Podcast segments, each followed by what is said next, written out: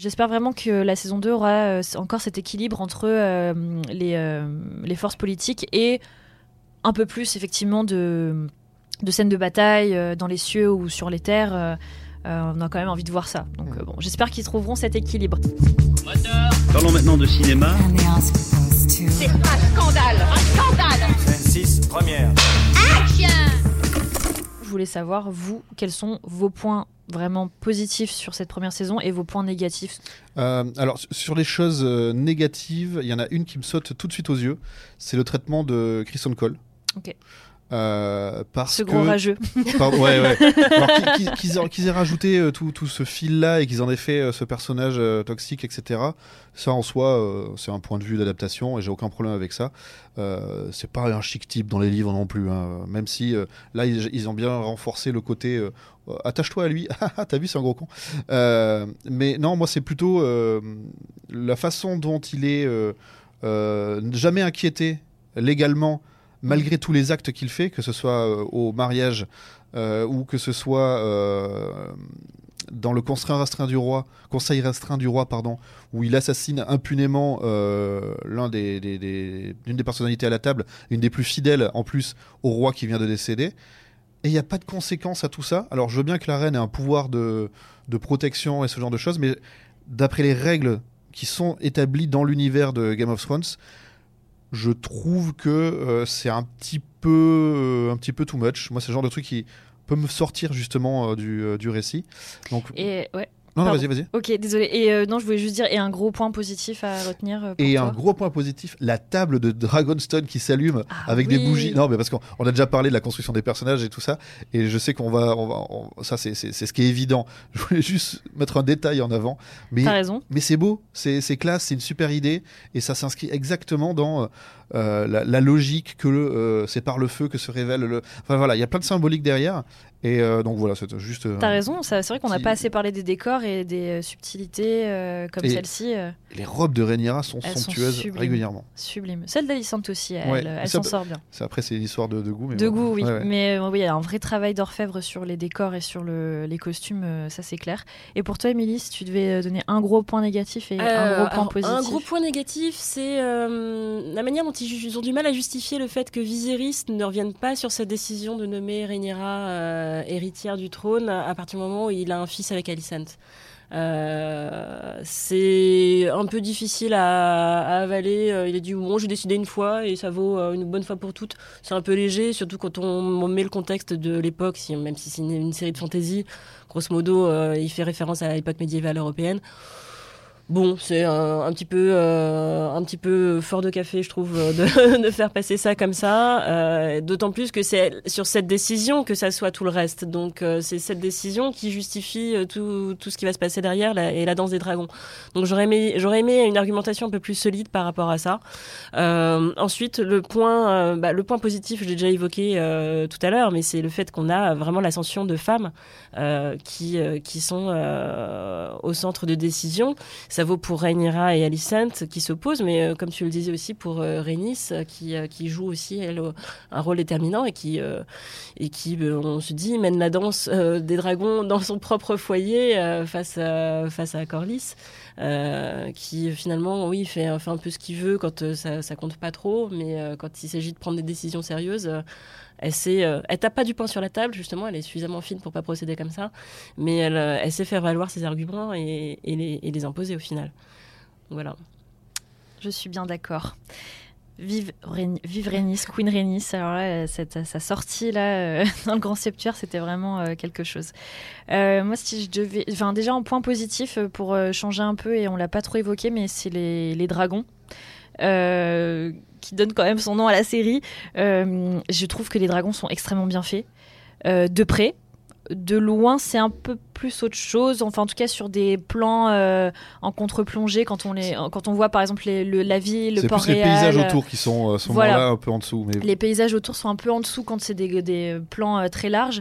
Par contre, les plans très rapprochés, quand euh, on sent cette communion, pas pour tous les dragonniers, mais pour la majorité, avec leurs avec leurs dragons respectifs, c'est balèze. C'est vraiment balèze. Et je sais que pour certaines scènes, ils ont utilisé euh, ce qu'on appelle le volume. C'est la technologie euh, écran LED qui a été utilisée sur euh, euh, la série The Mandalorian notamment, et puis sur d'autres séries depuis. Tout- toutes les séries Disney depuis. Depuis, quasiment. ouais. euh, et donc, du coup, là, c'est c'est marrant que, que tout, ce, que tout le côté HBO Warner Bros. utilise cette technologie-là aussi. Ça veut bien dire quelque chose. Mais oui, du coup, les dragons, quand même, euh, c'est très fort. Très balèze. euh, tous les beaux dragons qu'on voit, surtout qu'il y, y en a un paquet. Et il y en aura encore d'autres euh, dans, la, dans les prochaines saisons, euh, vu qu'on on découvre Vermitor euh, dans le- dans l'épisode 10. Donc, euh, moi, j'ai bien hâte de voir tous les autres dragons. Et en point négatif, ouais, moi, c'est les personnages qui sont un peu laissés de côté, même si c'était nécessaire pour cette première saison. J'espère vraiment qu'en saison 2, euh, on aura plus de développement pour Rhaenys, pour les filles de, de Daemon, pour comment elle s'appelle aussi, Elena aussi, la fille d'Alicent et Viserys, qui ju- juste sort ses phrases magiques là, euh, ses prophéties. euh, Et qui joue euh, avec des insectes. et qui joue avec des insectes. euh, cette, pau- cette pauvre fille euh, martyrisée par Egon, c'est vraiment. Enfin bref. Donc j'espère qu'on la reverra un petit peu plus euh, dans la saison 2. Et euh, justement, voilà, ça fait partie de mes attentes pour cette euh, deuxième saison. Quelles sont les vôtres si vous aviez, je sais pas, deux grosses attentes pour euh, la prochaine saison qui a d'ores et déjà été commandée et dont la production est en plein cours? Donc euh, on peut espérer euh, ne pas attendre, ne pas avoir à attendre trop trop longtemps, même si je me dirais qu'il y a bien au moins un an, un an et demi d'attente avant la saison 2. Alors, comme je suis un peu monomaniaque, moi, ce qui m'intéresse le plus, c'est euh, tout ce qui est relatif à la représentation des personnages féminins, et donc en particulier euh, Rhaenyra et Alicent. Jusque-là, elles, sont au centre de la série, mais elles sont quand même relativement entravées dans leurs actions, parce qu'elles sont toujours euh, soumises desiderata des, euh, des hommes, et en l'occurrence de leur mari ou, du, père. Ce que j'aimerais là, c'est voir vraiment leur, émancipa- leur émancipation totale, une prise de liberté, une prise de pouvoir, une prise de décision d'elle-même. D'ailleurs, Rhaenys le suggère à Alicent à un moment en disant Mais si vous, vous vouliez devenir reine Euh, Et on voit que l'idée lui avait jamais percuté. Donc c'est ça que j'ai envie de voir. Euh, Qu'elles prennent véritablement le pouvoir, pas quelque chose qu'on leur tend ou qu'on leur, euh, qu'on leur accorde de loin. Et pour toi, Menrouk, la plus grosse attente de cette Alors, saison 2 Là, pour le coup, euh, c'est le lecteur qui va parler, mais sans Ah. spoiler. Très bien, Ou quasiment. Quasiment. juste dans les. Voilà. Tu marches sur des œufs. Non, non, mais t'inquiète pas, j'ai- l'habitude. En gros, euh, maintenant que la danse des dragons est partie, ce que je sais du livre, c'est que c'est une succession de guerres et de batailles. Les- Il y a les intrigues de pouvoir, de, de, châteaux, etc. Il y a beaucoup moins la place pour ça. Il y en a quelques-unes, hein, mais les trahisons, elles se font l'épée à la main au milieu de centaines de milliers d'hommes. Enfin, j'exagère, mais voilà. Et du coup, je suis très curieux de voir comment ils vont garder euh, l'homogénéité euh, de la série et son identité sans nous faire euh, des épisodes guerriers à longueur de, saison. Donc voilà, ça c'est vraiment le- le point d'orgue, c'est comment transformer euh, quelque chose que derrière ne va être que des chroniques guerrières en une série regardable avec toutes ses nuances et sa rythmique et, tout ça. Ok. Bah, tu m'inquiètes un peu du coup parce que euh, même si j'ai très envie de voir euh, Rhaenyra euh, casser des têtes et se venger, euh, j'affectionne quand même particulièrement l'aspect politique de la série et de Game of Thrones en général. Et moi, j'ai besoin aussi de voir ça, ces, euh, euh, ces- hommes et ces, femmes de l'ombre qui manigancent, qui manipulent, que ce soit dans les châteaux ou dans les bas-fonds de Port-Réal, comme on peut le voir avec Miss Arya, euh, qui est un personnage que je pense Varys aurait beaucoup aimé, ou alors avec Larys Ford, un peu le nouveau Littlefinger.